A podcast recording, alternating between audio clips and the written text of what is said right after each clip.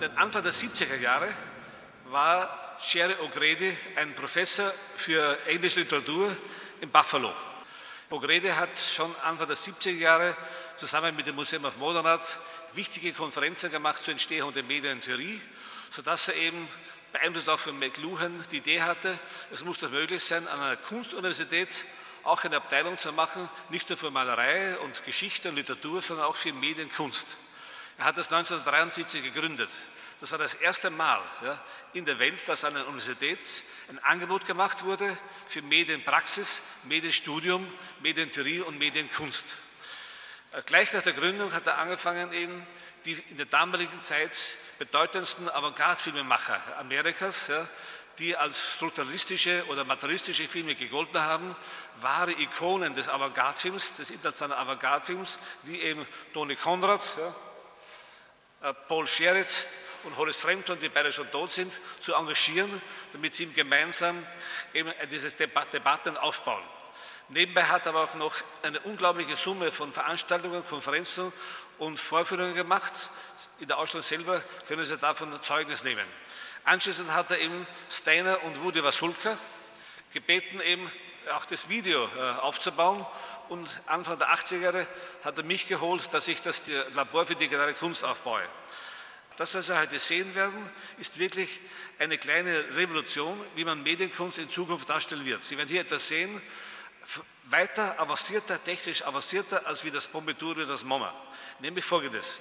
Wir zeigen nicht nur in den äußeren Ringen in diesen Boxen die Kunstwerke als Kunstwerke, also die Filminstallationen, die Videobände, die Filmprojektionen, sondern gemeinsam mit Bobo Kane und David Linke und unter der Leitung von Rudi Wasulka und Stener haben wir in der Mitte einen Studioraum gebaut, ein Studiolabor, ja, wie eine kleine Stadt mit einer Piazza. Ja, und in diesen Boxen haben Sie einen vollkommen ungewöhnlichen Zugang zu den Werken selber.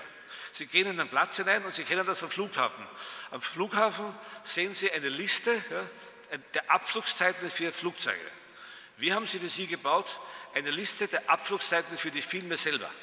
Hier zum ersten Mal können, sehen Sie das gesamte Tagesprogramm und können sagen, aha, ich möchte um 14 Uhr den Film von Donny Konrad sehen, um 13 Uhr den Film äh, von Steiner oder unter Videoinstallation. Sie können das ganze Programm an Bildschirm ablesen. Das nennen wir dynamisches Inhaltssystem, was Bobo Kane auch entwickelt hat. Das heißt, wir haben einen zentralen Server, wo ungefähr 120 Stunden Film und Video digitalisiert worden sind und wir können das ganz kontrolliert und berechenbar in alle Räume verteilen. Darüber hinaus ist das nächste Innovation Kommunikationselement. Wenn Sie in diese Box hineingehen, können Sie per Touchscreen am Menü wählen, was Sie eben für den Film anschauen möchten. Daneben gibt es dann noch eben auf ein Projekt Oasis im Netz zusätzliche Informationen. Eine unendliche Zahl von Briefen, Texten, Interviews ja, sind äh, erreichbar, auch sozusagen auf Touchscreen.